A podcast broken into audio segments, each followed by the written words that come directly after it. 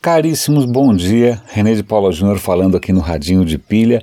Hoje é quarta-feira e eu prometo que eu não vou falar de pessoas abestalhadas, trôpegas, por aí caçando é, criaturas imaginárias japonesas. Não, não vou falar. Eu vou falar de coisas, inclusive, que fogem, escapam um pouco do digital é, e que tem um impacto que eu acho que é bacana, promissor. Tal. O primeiro deles é, tem a ver com xixi. Simples assim, xixi, urina.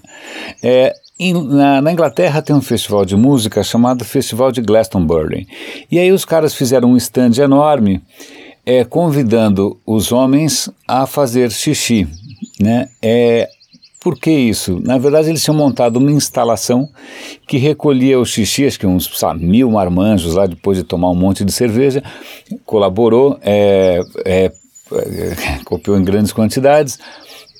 Nessa instalação, a urina era coletada e era colocada, passava por um, um processo que, que, se chama MFC, é, Microbial, sei lá, célula de combustível microbiana que acontece? São, é um processo em que você pega material orgânico, nesse caso xixi, passa por uma série de micro-organismos que, pasme, conseguem converter essa zona em eletricidade. Não muito, né? não, mas o suficiente para, por exemplo, manter os LEDs e as luminárias desse lugar acesos. É nada que dê para carregar a bateria do seu carro. Né? Eles até fazem uma, as contas ali. Se você tivesse um Tesla e tivesse que, que carregar a bateria de um Tesla, isso é 100 vezes mais do que você consegue hoje com uma MFC, com uma célula de combustível microbiana. Mas está ali uma prova de conceito, porque se você consegue aprimorar esse processo, né, consegue transformar dejetos humanos em energia elétrica, mesmo que pouquinho, isso pode carregar smartphones, isso pode carregar roteadores Wi-Fi, isso pode levar a luz para regiões miseráveis, etc, etc, etc. É muito interessante, eu vou dar o link aqui para o artigo Vale a pena dar uma lida. A segunda inovação é meio inusitada também, é, eu achei engraçadinha. Tem uma espécie, em inglês é ferrete, ferrete sei lá, é, acho que é um furão, eu não tenho muita certeza, parece um guaxinim. Vamos imaginar que seja um guaxinim, tá? Porque eu não entendo muito de mamíferos. Esse guaxinim nos Estados Unidos está entrando em extinção, está ameaçado. Por quê? Porque tem uma epidemia de uma bactéria tem uma outra espécie também, acho que é o cão da pradaria, que também está infectado com isso e, e, e os caras estão indo embora.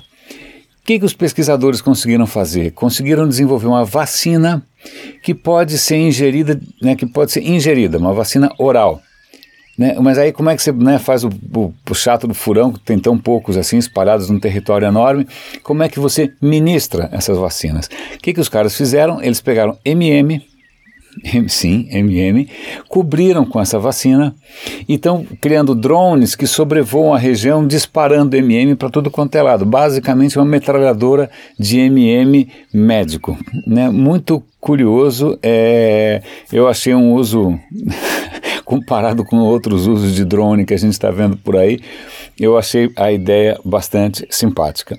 É, uma terceira notícia que, que é divertida, eu recomendo que vocês vejam, Teve na Alemanha agora um torneio de robôs em Leipzig. E aí tem um vídeo da Cinet muito bonitinho que o cara vai cobrir a Copa de Futebol é, dos robôs em Leipzig. É muito interessante porque você tem várias modalidades, né? Você tem, você constrói o seu próprio robô e compete contra o robô que os outros caras criaram. É basicamente moçada, muita gente de faculdade e tal. É, então tem robôs que você criou versus robô que os outros criaram. Tem uma outra modalidade em que todo mundo tem o mesmo robô e aí o que muda é o software, né, a inteligência artificial que você coloca nos bichinhos, a estratégia que você desenvolve, porque os robôs têm que ser 100% autônomos. Os robôs têm que ser 100% autônomos. É, você não pode intervir.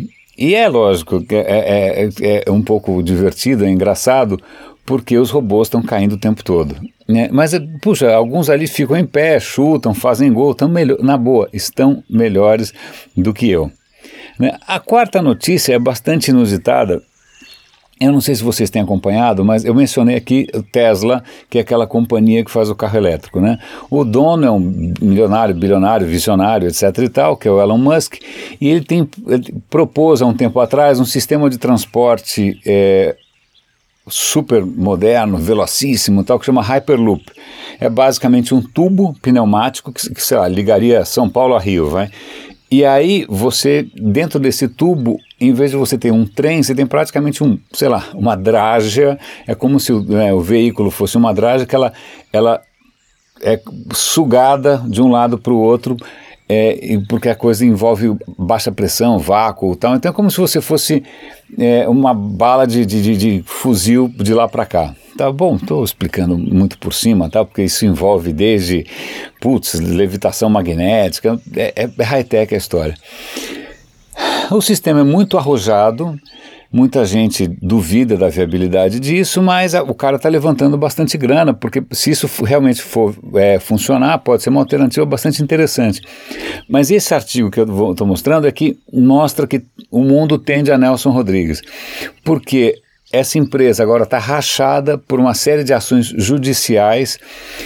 Por quê? Patentes, roubo de espionagem? Não, não porque o fulano resolveu contratar a mulher dele a peso de ouro para um cargo menor, porque o mesmo fulano pegou o filho, o sobrinho, nepotismo. E a gente acha que é só no Brasil, né? Nepotismo. E também parece que os caras criaram uma cultura absolutamente perdulária, né, de torrar dinheiro à toa, de não prestar contas, criaram uma cultura corporativa horrível, todo mundo se odeia. Então vejam que coisa engraçada. Né? Primeiro, você tem uma tecnologia de ponta levantando um dinheiro incalculável.